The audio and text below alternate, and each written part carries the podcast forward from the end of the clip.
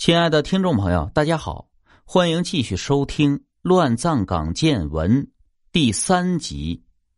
主房屋里的灯突然亮了，当时就吓了他一跳啊！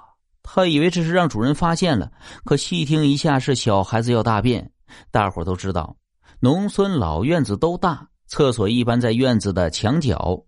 赵守都当时就心惊起来。很显然，孩子大便，户主要带着孩子出来。这院子里的灯一亮，他可没处躲呀。虽说和户主没有交际，可毕竟离得不远，也认识。这深更半夜的，要是碰个面能尴尬死个人。他今夜只是想偷点东西，即使户主发现他，他也不可能为了偷这点东西杀人灭口，那样也太不值了。赵守多叹了口气，为了不被户主发现，很不舍得，又翻到了墙外。你说咋就那么巧吗？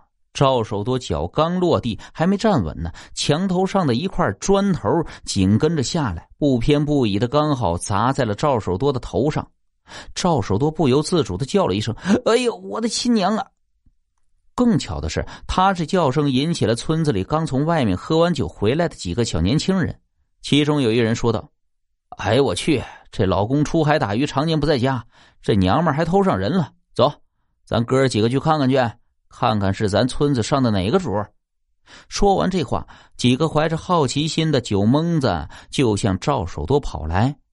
此时的赵守多让砖这一砸呀，脑袋有些懵。他用手一摸，很显然有一股热乎乎、粘稠状的东西粘在了手上，流血了。他刚准备蹲下来缓口气，突然间几束光亮向他奔来。出于一个贼的本能，痛先放在一边。逃命要紧，赵守多想都没想就向村外跑去。赵守多这么一跑，更刺激到了几个酒蒙子，紧跟着就随着赵守多跑出了村子，边追几个人还边喊：“站住！”赵守多心想：“我站住又没有福利，只有挨打受气。能跑傻子也不会站住啊！”当时那个场面真好似疯狗追疯狗啊！出了村子，赵守多没敢沿着大路跑，他选择从田地里向坟地跑去。理论上讲，别说这是深夜了，就是大白天，对于村民来说，这一大片坟地也是禁区呀。可赵守多不怕，人说贼胆儿大，那不是盖的。坟里有好物件，挖坟他都敢干。可让赵守多失算的是，那几个小年轻根本没有停的意思，反而追得更急。突然间，他明白了。常话说“酒壮怂人胆”是真的。借着身后远处的手电筒光亮，跑到坟地的赵守多，那叫一个后悔！后悔他轻看了追他的几个人，更后悔他选择的这个地方没大树、没房屋，藏哪儿啊？正在他后悔准备咋能逃生时，他眼前突然一亮，真是命不该绝。他看到不远处有一座新坟，坟上面放着好多的花圈。求生的他想都没想，急忙跑了过去，掀起一个花圈就躺了进去。躺在花圈后的赵守多，那小心脏扑腾扑腾个不停。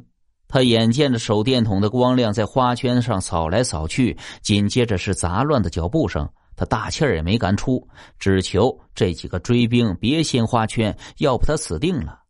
正如他求的一样。追他的人中有人建议：“咱们接着往前追，这坟地根本藏不住人。”他才长舒了一口气。天让我命不该绝呀，总算躲过了一劫。血流满面的他打算再等一会儿，等追他的人返回后再走。今晚真是倒霉透顶，东西没偷到，这又是追兵又是受伤的。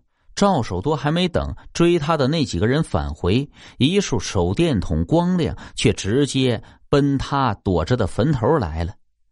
当时他冷汗就下来了，很明显他暴露了。这几个追兵运用的是迂回包抄术啊！时间告诉他，只有以最快的速度选择跑，要不然必会遭到瓮中捉鳖。跑掉跑不掉单说吧，但不跑那是必死无疑了。赵守都急忙推开花圈，伸出满脸是血的脑袋，看看敌情如何。当他只看到一束手电筒光亮时，就毫不犹豫的向反方向的田地里奔去。赵大胆活见鬼的事是越传越远，越传越邪乎，最终传到了赵守多耳朵里。听完整个过程，赵守多坐不住了，只因为他偷东西没偷成，弄不好还要出条人命，这也是他不想看到的。出于人的本性，他有必要去赵大胆家还原一下当时的场景了。天刚黑，村民们还在吃晚饭的时候，头绑纱布的赵守多走进了赵大胆的家里，坐在上气儿不接下气儿的赵大胆床头，从头到尾把经过说了一遍。躺在床上的赵大胆听完后，长出了一口气，伸出了一个手指，有气无力的指着赵守多说：“你再晚来一天，老子的命就搭在你手里了。”